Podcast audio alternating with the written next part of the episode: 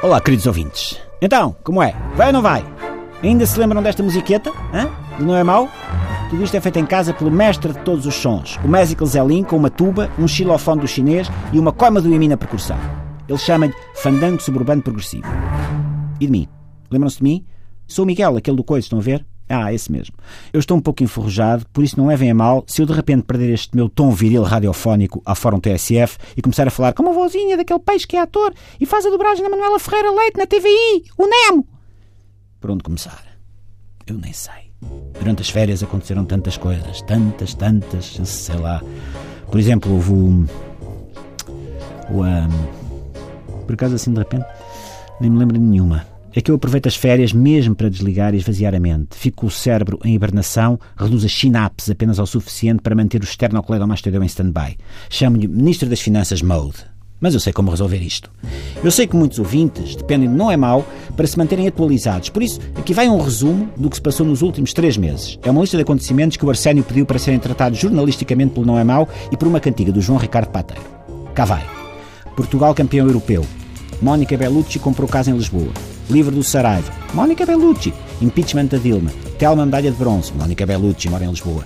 Durão Barroso na Goldman Sachs. Pokémon Go. Mónica Bellucci. Vindimas. Juiz Carlos Alexandre. Guterres na ONU. E numa nota minha, mais íntima, se me permitem, Mónica Bellucci passou a pagar em mim em Portugal.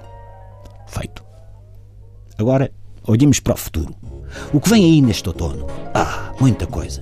Para começar, os Estados Unidos vão ter um novo presidente que será Hillary Clinton ou o indivíduo com o tapete de saída do duche na cabeça. Longe de mim influenciar a decisão dos americanos, até porque serão eles a escolher entre Clinton e o tipo que fez férias no resort de Chernobyl e veio de lá com um tom de pele cor de laranja bavaroise.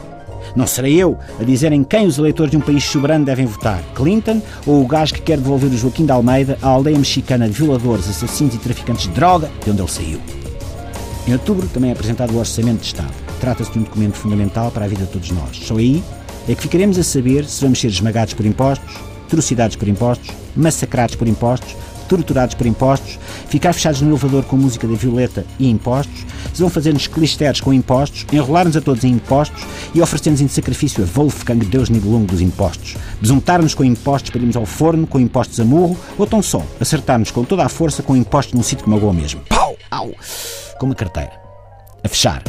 A TSF tem uma nova grelha, que eu saúdo, ainda não havia emenda, mas se tiverem carapau na grelha, ou costeleta de milho na grelha, ou caracoleta na grelha, ou TSF bikes na grelha, a coisa está bem lançada.